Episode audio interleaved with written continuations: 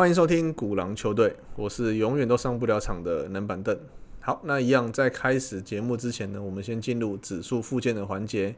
近期的美股呢，可能大家就已经放弃讨论了，因为真的太难做了。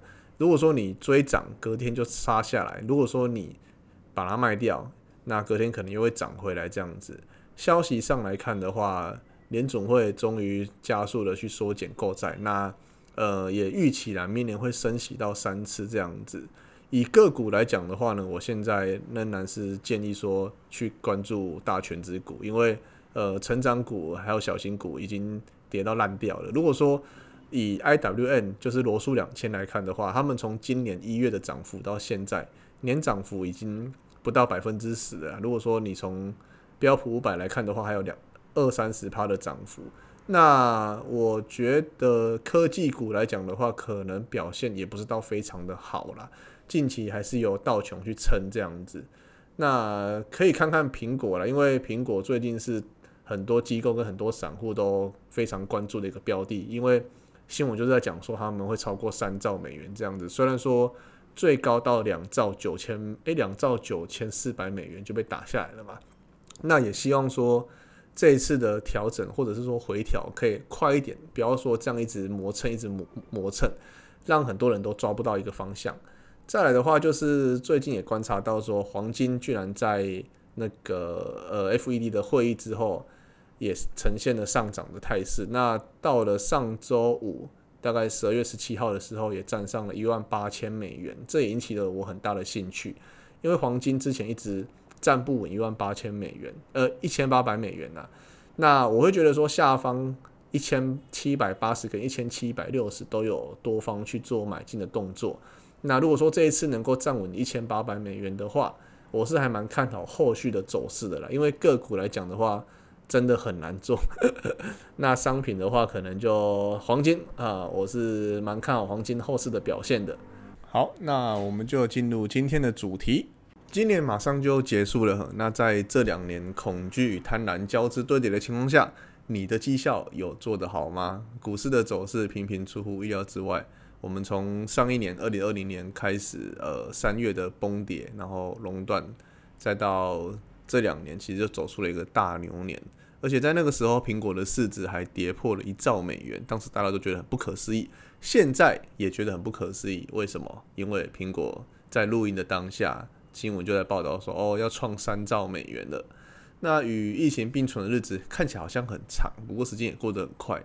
这个时候就闭着眼睛就会想到说，诶，奇怪，好像崩盘才离我们，就是好像昨天才发生过的事情一样。那其实随着现在经济啊、股市跟疫情都被乐观的看待嘛，那你觉得明年还能够再这么顺遂的走下去吗？对此，呃，英国的经济学人智库在十月底的时候发布了一份报告。他们的标题是《二零二二年最有可能影响全球经济成长与通膨的十大情境》。那整体来说，疫情后的经济复苏，呃，可能持续到明年呐。明年的 GDP 目前的预估是呃年增长百分之四点一。虽然说前景乐观，不过还有十项有关于经济啊、政治的隐忧，可能会导致我们的经济在停滞。那让全球再走一个回头路这样子。不过我看了一下他的发布的报告，其实有几点可能就是从十几年前开始就一直在发生的。那有几项也是因为有有有几项新的，主要是因为这次的疫情才编上去的。那它的评分呢，主要是有关于发生的几率，那对于 GDP 的影响，发生的几率呢高于百分之四十就称为非常高。百分之三三十一到百分之四十为高，百分之二十一到百分之三十为中等，那十一到二十为低，零到十帕为非常低。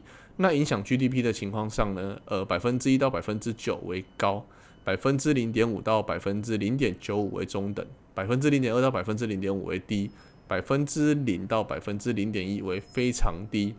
那若呃由这两项做一个风险强度的评分呢，最高是二十五分，最低是零分。我们就先从排名第十开始说起哈。第十名呃是国际网络站瘫痪主要的经济体基础措施，风险的强度是六分，影响的程度是低，发生的几率为中等。资讯站随着科技的发展越演越烈，这是不争的事实。比如说近期发生的 SolarWinds 那科西亚的事件。那报告中也提到，在明年资料泄露的事件呢，只会更频繁，而且更大规模的发生，而且政府啊跟公司他们所下的成本只会越来越高。在今年五月的时候，美国保险公司 CNA 就向骇客支付了创下新高四千万美元赎金的记录。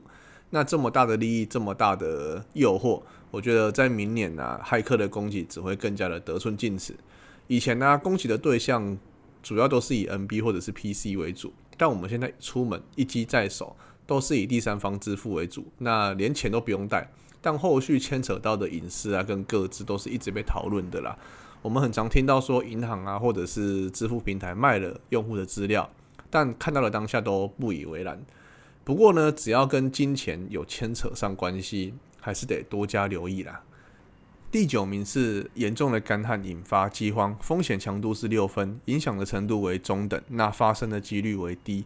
这点呢，主要是受到极端气候的影响，导致谷物的收成状况不佳。以马达加斯加为例，他们部分的地区已经连续四年没有发生降雨的情况，那也发生了四十年来最严重的干旱。很多家庭啊，不在不得已的情况下。只能吃昆虫或者是仙人掌叶子来果腹，但因为他们缺水嘛，所以连清洗昆虫的条件都欠缺。那联合国有发布一个报告，是食品不安全水平的最高级别，目前有三万人是处于这种情况的。那随着马达加斯加要进入丰收前传统的欠收季节，那这个影响的人数呢，可能只会在急剧的上升。第八名是中欧关系明显的恶化，风险强度是九分，影响的程度是中等，发生的几率也是中。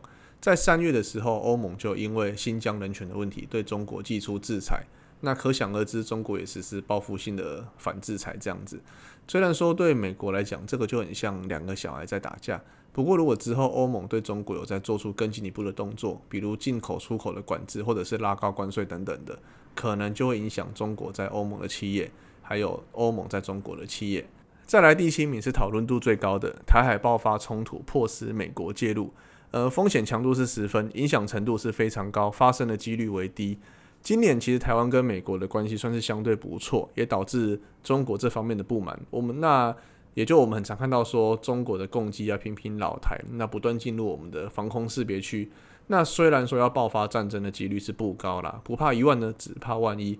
他们的攻击过来，我们这边的空军基本上也要上飞机去赶他们嘛。那如果说，比如说在军事上的误判啊，或者是说军机发生相撞，那意外发生那就很严重喽。经济学人智库分析了台海爆发冲突会对各国带来的风险，因为我们是半导体的重镇嘛，全球的供应链都仰赖台湾的半导体产业。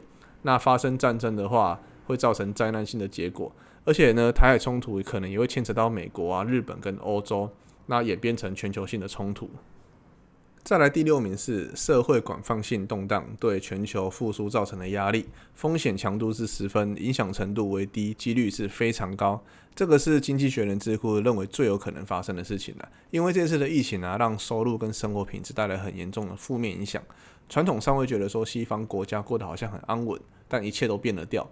而且欧洲国家对封城禁令也造成很不满啊，比如说他们很常上街抗议。不然就是觉得说戴口罩是一件很没必要的事情，那也导致社会的躁动越来越严重。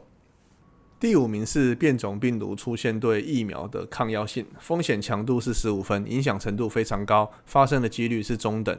其实这一点呢，呃，这两年不断的在发生啊，从我们最原始的疫情，然后经过南非变种 Mu，再到 Delta，然后最后变成现在的 Omicron。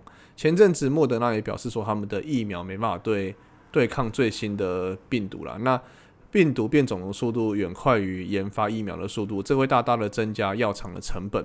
而且明年会不会再有传染力更强、防御率更高的病毒，也没办法说死嘛。那除了说这次的疫情之外呢，还是有很多病毒是没有疫苗可以根治的。第四名是全球财政状况的紧缩，阻碍新兴市场的复苏，风险强度十六分，影响程度高，发生的几率也是高。全球大宗商品上涨带来的通胀压力，已经让很多新兴市场都吃不消了。巴西在十月的时候呢，一口气升息六码，呃，一码是零点二五，所以一次就是升息百分之一点五这样子。那其他像墨西哥啊、斯里兰卡还有乌克兰也都先后升息。目前巴西的利率也来到了九点二五，与疫情时的低点百分之二来比，已经快要五倍了哈。如果说明年美国启动升息的，势必会对新兴市场影响更剧烈。而且土耳其跟阿根廷他们这两国的债务高台，那很有可能会引发债券的抛售潮。从新兴市场的 ETF 来看，EEN 它已经从高点跌掉了百分之十五，另一档 VWO 也下跌了百分之十。第三名是中国房地产崩盘导致经济成长快速的放缓，风险强度是二十分，影响程度非常高，发生的几率是高。今年炒得沸沸扬扬的莫过于恒大危机事件，恒大的债务目前约两兆人民币，旗下不止做房产，也跨足旅游啊、汽车、体育跟金融。虽然说中国的金融市场是受到国家的管控，但如果市场信心崩盘，即便国家拿钱出来救，也很难撑起一连串的股牌效应。报告中指出，中国非常愿意的救助公司，但呃意味着不太可能发生大规模的金融危机。但目前很多大陆的房地产都有高负债的情况，如果房市气氛恶化，会导致该产业出现一连串的违约情况，会很难控制。最起码房价会崩盘，投资收缩，会很大幅度的拉低中国的实质 GDP，而且中国成长放缓也会引发全球经济的下滑。第二名是。超出预期的货币紧缩速度会导致美国股市的崩盘，风险强度二十分，影响程度高，发生的几率非常高。在疫情期间压制的需求啊，在呃疫情减缓后一股脑的冲出来，全球的供应链当然是反应不及，而且世界的政府为了救经济，让数字亮眼，不惜把利率降到零，而且还启动力度最大的 QE。这也让通胀急剧的飙升啊！美国的 CPI 跟 PPI 分别创下了历史以来的新高，人民的刚性需求在花费上是苦不堪言呐。而且在更早之前的官员都说，诶，这这个这次的数字会这么高，主要是反映上一年的低基期。那最终呢，也纷纷改口了，把“暂时”这一词给拿掉。那英国呢，也在十二月的利率决议上启动升息，这是出乎预期意料之外的事情。而美国联总会呢也加速结束 QE。如果说贸然的升息，或者说资金撤出的速度太快太猛，很难不对股市造成冲击的，连带也会影响民间消费啊，那很有可能让经济再一次的跌到谷底。再来，最后第一名是美中关系的恶化导致全球经济脱钩，这个风险强度是二十分，影响程度非常高，发生的几率是高。刚刚的中欧关系可以说是小朋友间的吵架，那中美关系可能就是大人间的打架了。其实这一点在川普时代就那个时候打华为新闻就闹很大，实施出口禁令啊，对中国的设备的采购禁令，那也迫使中国他们自己去研发晶片。这个对企业来说就是一件很麻烦的事情啊。呃，毕竟企业只是想要赚钱，只是想要做生意嘛。那在这种情况下，美国跟中国他们就会各自去拉盟友，看谁站得呃看谁比较站得住脚。如果说我想要赚中国的钱，可能我就不能赚美国的钱；我想要赚美国的钱，我就不能赚中国的钱。最后就只能选边站嘛。那到时候就是看看各各国的企业要怎么去解决这个问题。以台湾来说，中国是我们的第一大出口国，美国是我们的第三大出口国，也是第五大进口国。那最后，呃，我觉得。这个也不是我们一般老百姓能够解决的，就只是静待着看着明年发生吧。好，那今天的节目就到这边了。如果你有其他的想法的话，都欢迎透过 Apple Podcast 留言让我们知道。我是冷板凳，我们下次见。